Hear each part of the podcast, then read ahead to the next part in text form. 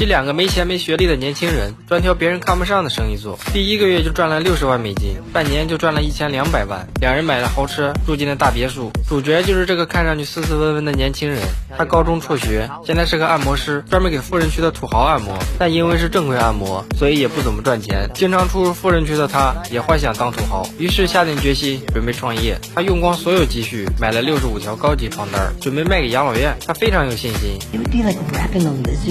in Kashmir.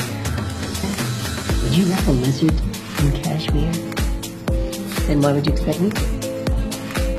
第一次创业惨败告终。这天，男主在一个朋友的葬礼上偶遇了曾经的发小胖子。如今的胖子意气风发，原来这两年他一直在和叔叔做军火生意。这次回来，他准备自己单干。胖子希望男主和他一起干。他告诉男主，国防部有个公开的武器采购网站，上面有最近正在投标的所有武器订单。他会挑过那些大单子，专门接别的武器商看不上的小单子。短短两个星期就赚了二十万美金，男主惊呆了。更让男主惊呆的是，他的女朋友竟然怀孕了。领着生我的压力男主只能加入胖子。赚到的钱两人三七分。之后的六个星期男主疯狂学习各种枪械知识。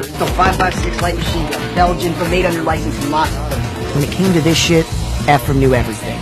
Makes models waits where it was made. 晚上则一边假扮是军方咨询武器价格一边又假扮武器商向军方报价每天只靠忽悠他们就拿下了不少订单。没过多久他们就接到了公司史上最大的一个订单。伊拉克前线的美军需要采购五千支意大利手枪，这笔订单足足能让他们净赚六十万。两人激动的差点在餐厅叫了出来。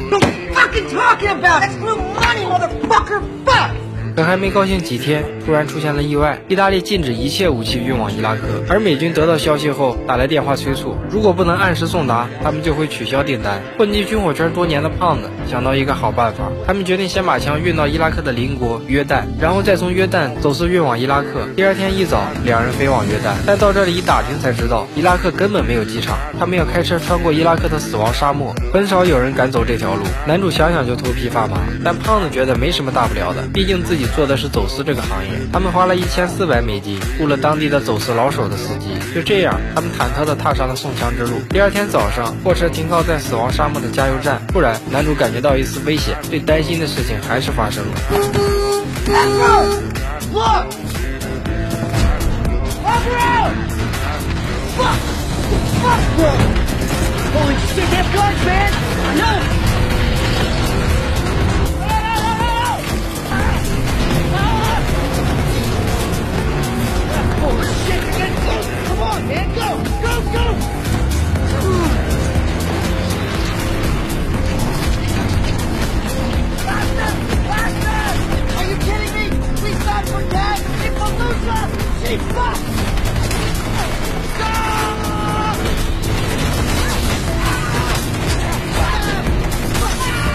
看就要被武装恐怖分子追上，他们却突然停下来，慌忙掉头。原来是前面的美军直升机救了他们。就这样，他们成功抵达了目的地。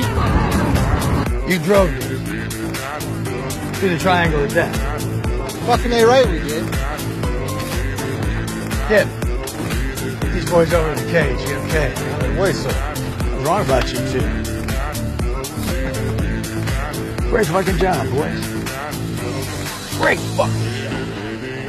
这一单生意就让他们赚了六十万美金，这一单也让他们在业内名声大噪，生意越做越大。没过多久，两人买了同款跑车，搬进了富人区的大别墅。这天，更大的商机又来了，他们接到了一笔三亿美金的大单，光是 AK 子弹就要了一亿发。两人为了拿下这个大单，他们来到了拉斯维加斯武器展寻找资源，接触了很多业内大佬。这时他们才发现，想拿下这么大的单，光是许可证就要上百张，只要出现一点问题，就足以让他们这个小公司直接破产。步子迈大了，咔，容易扯着蛋。正当他们一筹莫展时，碰巧遇到了军火界的传奇亨利。他在阿尔巴尼亚有个军火仓库，里面有大量的武器装备，一发 AK 子弹根本不是什么大问题，而且价格相当便宜，每发才十美分。但胖子同时也提出疑惑，这单生意他完全可以自己做，为什么要给他俩赚差价？亨利说，由于自己之前不仅和美军做生意，还跟美军的敌人做生意，所以上了美军的黑名单。第二天，两人来到了阿尔巴尼亚，这个仓库虽然破败不堪，但是武器的确应有尽有。但这些子弹已经保存了四十年，现在最大的问题就是质量。Do they work?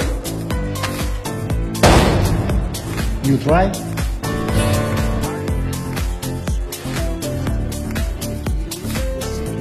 就这样，他们顺利的向国防部提交了订单，一切进行的很顺利。国防部对俩人态度极好。而这时，男主女友也发现男友是个军火贩，一气之下带着孩子回了娘家。因为这次金额过大，男主和胖子虽然是三七分成，但一直都是口头约定。这次男主拿出了一份书面合约，让胖子签字。虽然胖子没有拒绝，但他还是有些不乐意。签完，男主就随手放进了抽屉里。第二天，胖子留在公司，男主则飞往阿尔巴尼亚监督发货。刚到仓库，男主就发现了子弹有问题，除了验货时那箱外，其余的子弹都来自某个被美国禁运的国家。很明显，他们被亨利骗了。男主又马上飞回美国，和胖子研究对策。混进军火圈多年的胖子，他又想到一个好办法。他们决定把子弹全部重新包装，印有生产地的木箱全部换成塑料袋，再伪造个意大利产地。不光解决问题，还节省三百多万的运费。当地的包装公司老板计算用时、人工、塑料袋钱，最后给出的报价居然只有十万美金。两人听完差点没笑出声。问题解决了，一切进展得很顺利。直到圣诞节这天，胖子得到一个消息：亨利的子弹进价才二点五美分，可却卖给他们十美分，价格足足翻了四倍。胖子想把亨利踢出局，男主劝他不要作，毕竟亨利实力雄厚，没有他也就没有这单生意。两人吵了起来。晚上，一群蒙面人把男主带走，亨利有些惊讶：你们竟然想把我从我自己的生意中踢出去！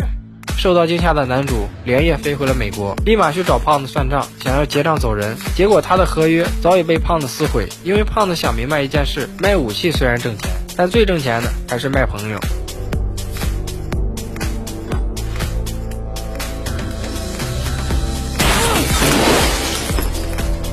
三个月后，男主又做回了自己的老本行。这天，胖子找到他，为了让他保守公司机密，胖子提出了二十万的封口费。男主笑了：“你是在打发要饭的吗？”谈判不欢而散。没想到几天后，国防部开始调查他们的公司，胖子吓坏了，以为是男主告密，他主动找到了男主。Best friend, David. I really fucked this up, I?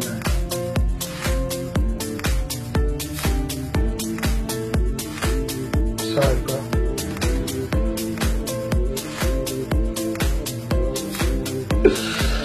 wow. Are you ever not acting, man? What does that mean? You just tell me what you think I want to hear. Because the New York Times called and you're freaking out that I might say something. We are never best friends. Yeah.